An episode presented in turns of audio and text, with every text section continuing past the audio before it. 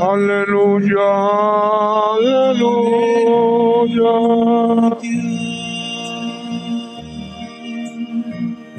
Que el Señor esté con ustedes. Lectura del Santo Evangelio según San Mateo.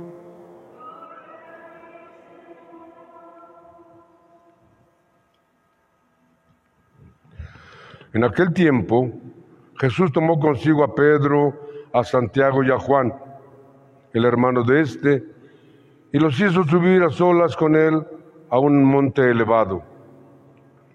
Allí se transfiguró en su presencia. Su rostro se puso resplandeciente como el sol y sus vestiduras se volvieron blancas como la nieve. De pronto aparecieron ante ellos Moisés y Elías conversando con Jesús. Entonces Pedro le dijo a Jesús, Señor, qué bueno sería quedarnos aquí. Si quieres, haremos aquí tres chozas, una para ti, una para Moisés, otra para Elías. Cuando aún estaba hablando, una nube luminosa los cubrió y de ella salió una voz que decía, este es mi Hijo muy amado, en quien tengo mis complacencias. Escúchenlo. Al oír esto, los discípulos cayeron rostro en tierra, llenos de gran terror. Jesús se acercó a ellos, los tocó y les dijo, levántense, no teman. Alzando entonces Alzando entonces los ojos, ya no vieron a nadie más que a Jesús.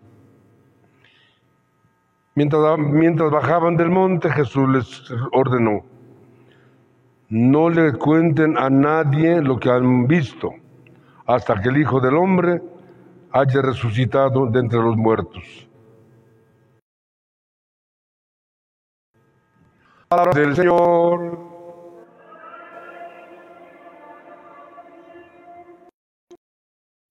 Da vida, confío en ti, Señor. Tu palabra es eterna, en ella esperaré.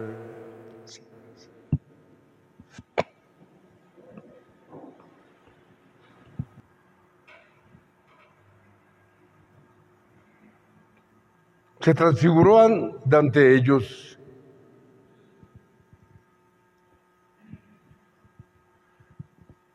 ¿Qué es la transfiguración?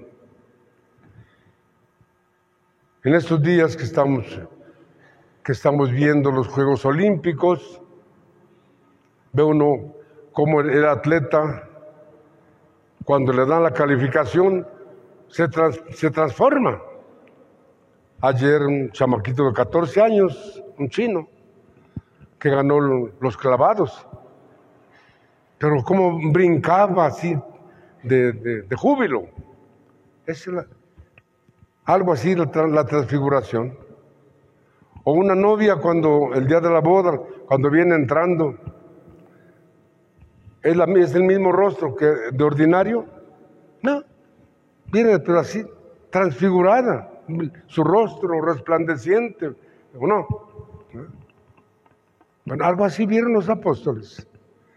Se transfiguró delante de ellos su rostro resplandeciente, sus vestiduras blancas con la Y por eso dice, ¿qué, ¿qué aprendemos de la transfiguración? Bueno, primero, lo que nos espera si seguimos a Jesús. Este es mi Hijo muy amado, escúchenlo. Hemos venido comentando estos días cómo vamos a conocer a Jesús leyendo la Sagrada Escritura. El que conoce la Sagrada Escritura conoce a Jesucristo. El que no conoce la Sagrada Escritura no conoce a Jesucristo. La Biblia es Dios palabra, es Dios con nosotros. Por eso hay que conocerlo. Segundo, bueno, vemos cómo, Jesús no quiere, no quiere promoción. A nadie le cuenten esto hasta que haya resucitado de entre los muertos. La resurrección es la verdad fundamental de nuestra fe. ¿Por qué soy cristiano? Porque creo que Cristo resucitó y afirmo que está vivo. Si Cristo no hubiera resucitado, pues no, habría una base para decir, para creer todo esto. Pero como si resucitó. San Pablo dice, y aquí estamos, más de 500 personas que lo vieron, que convivieron con él después de, de la resurrección. Bueno, nosotros también hagamos el esfuerzo. Echémosle ganas a conocer a Jesús, a seguir a Jesús, para poder disfrutar de la gloria en el cielo. Que nuestra Madre Santísima nos acompañe, que San José nos acompañe y que la Eucaristía sea siempre para ustedes, para mí, fuente de vida. Vamos a pedirse.